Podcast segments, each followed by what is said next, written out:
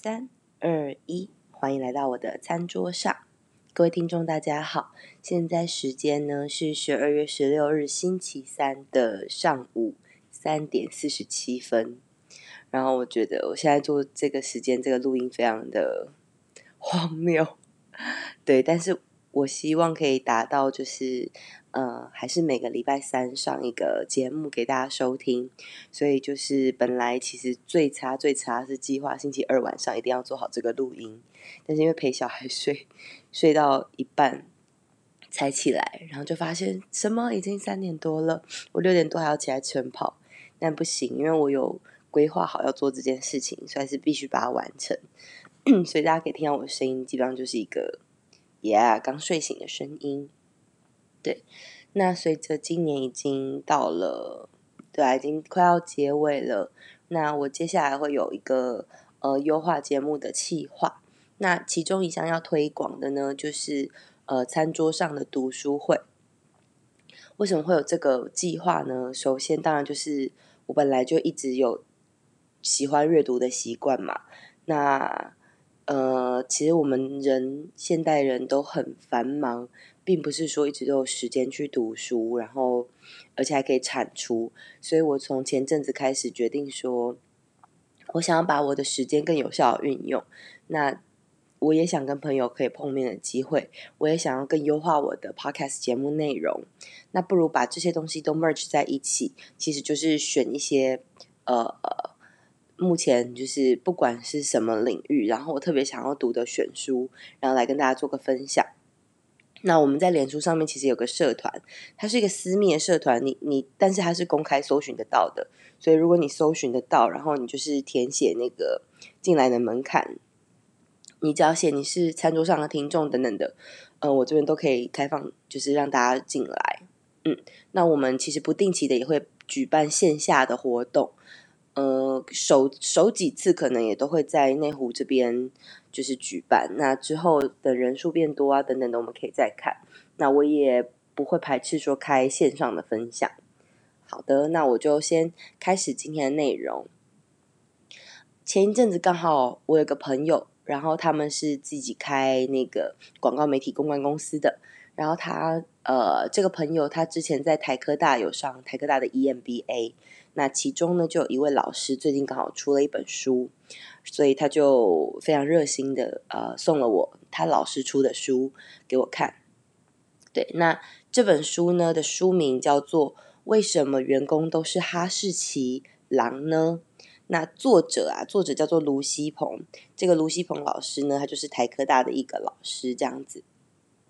那当然，这个卢西鹏老师他后面背景是非常丰富啦。不过，呃，这这篇内容我主要想要分享的是我阅读后的心得等等的。那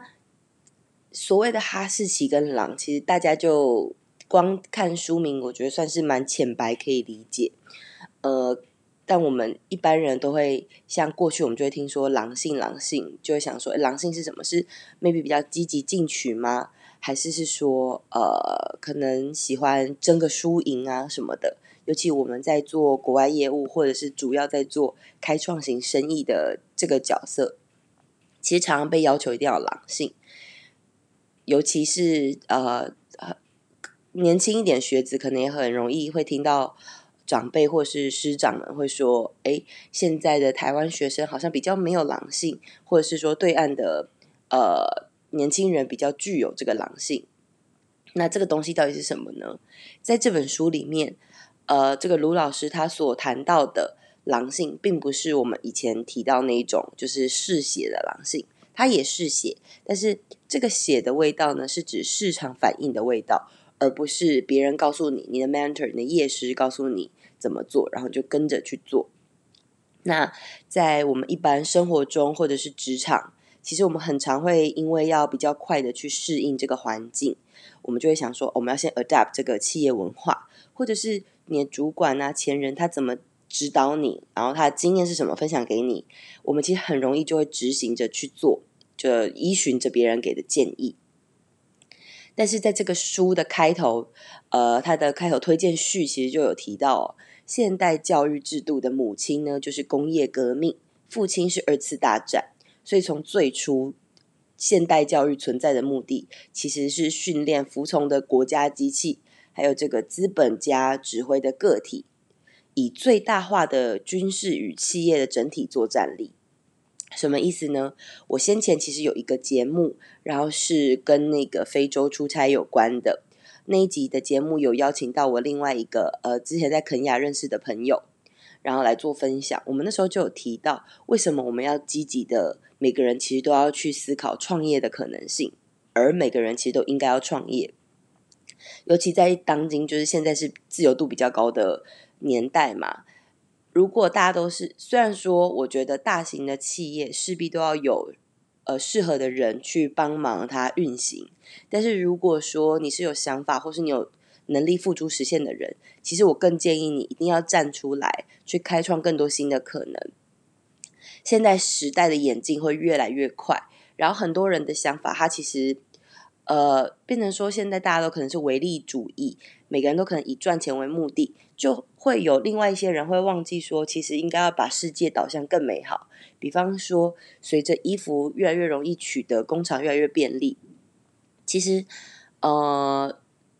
很明显的世界就是逐渐的越来越不环保，资源也逐渐的越来越过剩，垃圾也越来越多，那就开始演变的，也会有很多很创新的产业是在推广绿能，在推广环环保，在推广回收的，这些都会是很棒的想法。然后它一旦被付诸实现之后，其实人才会想说，哦。其实原来是有这样子可能做这样的事业，或者是我们人生跟我们的环境是有可能有机会改变的。但是如果有一些情况是，如果没有人带着大家往那个方向走，大家就会忘记，人是非常健忘的。对啊，那其实我身为一个呃八零后七年级生，又是所谓金融海啸之后的二二 K 阶级。那同时也是解严后出生，那在二十岁以前的教育里面，也都是跟随这种穿制服啊、法镜啊、八点以前一定要到学校这个规则成长的。我们可以看到，当今社会这个职场啊，也是学校也是，其实都充满我刚刚提到这种哈士奇，也就是我们以前这个教育制度它成功贯彻之后的验证。那刚刚提到就是学生时代我们。大部分人可能都没有自己太多想法，然后就照这个规则走。可是，一直到像我自己是出社会的第二年吧，也因为朋友邀约，所以我才离乡背井，就是呃上台北，然后开始去做这个青年旅社的工作。然后，也就是所谓的 hostel 背包客栈。那我开始这个工作之后，哦，才有一种三观都打开。然后，原来成功的定义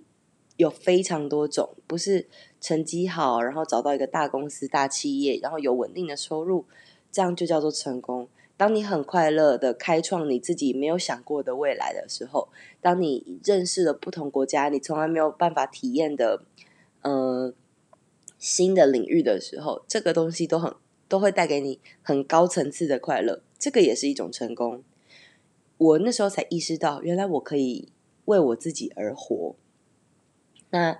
那时候也因为想要呃创业，在我上一集的产业结构这那一集有提到，就是我后来为什么会去加拿大打工度假，跟我回来做了什么。那我离开青年旅社去加拿大，就是 working holiday 那一年，是我自己觉得找到自己狼性的一个开端。嗯，因为其实当年会离开呃我的家乡，然后去台北工作，一方面那时候就是想说。不想要再被家人照顾，我想要长大。就是你知道，大学毕业，因为我大学其实也是住家里，那那时候就会觉得说，好像住家里真的住太久了，这样我都没有自己的感受力。对，所以那时候就决定先上台北。然后，但上台北，其实我朋友们都非常照顾我，所以，然后再加上我当时男友就是现在先生，也非常照顾我。所以我都也没有太受到什么打击啊或挫折，所以人就是犯贱，所以我就申请去加拿大 working holiday。那那一年就自己生活费其实也带的没有很够，然后好像两个月吧，所以那时候就是你拼了命到当地，你就是要想说两个月内我要怎么样找到稳定的收入，还有稳定的住的地方。你要自己去 build up 你的生活，然后你要自己主动出击，你要自己出去猎捕食物，对啊，所以这个算是我当时我觉得一个狼性的开始。然后后来过了一年多回台湾的这个决定，也是经过很很长的自我质疑跟对话，然后自己做了这个决定要回台湾。回台湾之后也以一个二点零的版本重启我的人生，所以我觉得自己去选择这件事情，而不是听从别人的任何建议。呃，这边要说的听从任何建议，并不是说一昧的，就是那种很刚愎自用，不听别人讲。我倒不觉得是这样，而是你或许有采取别人的建议，但是大部分是来自于你自己个人对自己的了解与分析，做之后做出来的结论。那这个就是。我觉得是你可以主动的掌握你自己的人生。那在我刚提到这本书，为什么员工都是哈士奇狼呢？这本书里面，呃，作者在书中其实访谈了好几位新创的 founder，然后他分成了十二个章节去探讨狼性，还有如何展开第二曲线。所谓第二曲线，就是破坏式的创新，也就是说，你原本的架架构，照理来讲应该是什么样子，可是我们。呃，因为其实随着时代演进，现在有很多东西之所以会有新创，就是很多东西的想法已经跳跃你原本的想象。就像 Podcast 好，Podcaster 他在台湾会红，可是其实 Podcast 这东西早在十年前，我念大学的时候，十几年前念大学的时候，国外就很红了。我那时候要准备考托福，其实就很常在听 Podcast。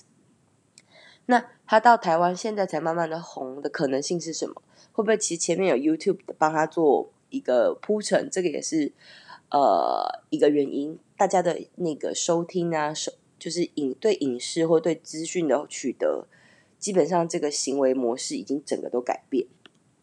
所以慢慢演进到现在。或许有些人就是在五年前、十年前，OK，五年前 maybe 有，十年前可能很难，还是很难有人理解哦，YouTuber 原来是一个职业等等的。这个就是第二曲线，你要去想，完全没有的情况下，怎么去开创自己的一条道路。比如说特斯拉，它原本要去设计它的这个电动车的时候，它必须要去摒弃掉现代对于本来就有车的这个观念，也就是所谓从零到一，这就叫做设计你的第二曲线。那在呃去研究这些服务，去研究这些创新，其实都是需要投资的。其实就像聊股票，你只有关注是不够的，如果你没有掏出那个资本额去真枪实弹进场玩。那就没有意义啊！一定要带着那种赔钱的战机，或者是真的有赚的这个啊，sorry，赔钱的商，或者是真的有赚钱的战机，你这个讨论才有意义嘛。那我们在看这本书的时候，它里面有提很多建议，是呃，我们要如何忘掉原本预设的想法，重新用不同的角度去面对随经济，那这样子才能像狼一样闻到市场的味道，闻到血的味道。去杀出一条不断实现的道路。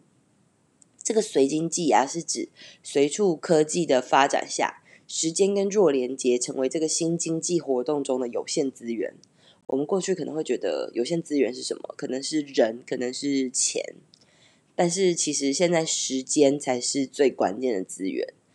弱连接也是。那还有就是日常生活，其实我们会有很多数据，它沉淀下来之后。久了，这个数据它是可以崩解一个，并且重组整个产业。比如说，像我们现在随时都可以使用网银，那久了之后，这个东西是可以造成，比如说 ATM 的机台会越来越撤掉。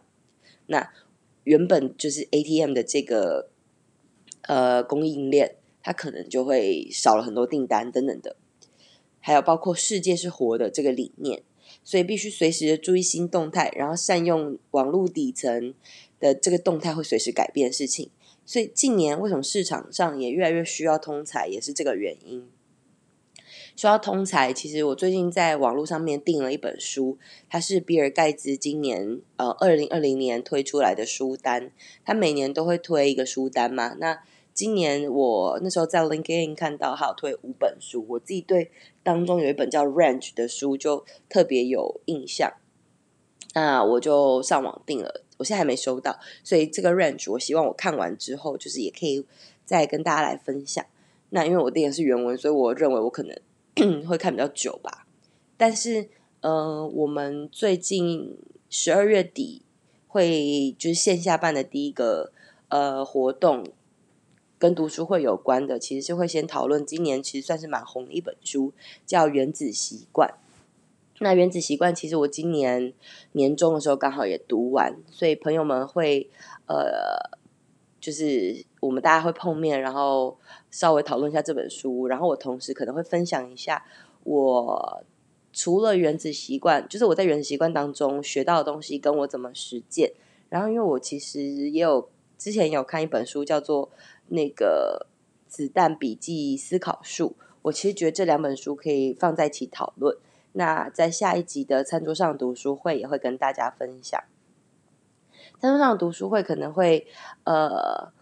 比较比起其他的节目再短一点，因为我想要比较精准的跟大家分享一下每一本书大致上走向，然后还有呃它相关联的一些资讯。所以今天的节目大概就到这边。那如果说大家喜欢像这样子讨论书，也有可能跟商业思维有关的话，也欢迎就是留言。跟我说，那呃，IG 的话是 On the Table with Oli 妈妈，脸书的话就是跟懒人妈妈学校是共用同一个 Facebook，叫做懒人妈妈学校。那两边都可以联系得到我，也欢迎大家就是听完之后，如果喜欢这节目，呃，请给我五星好评，然后可以写下你想跟我说的话。那今天节目就到这边，谢谢大家。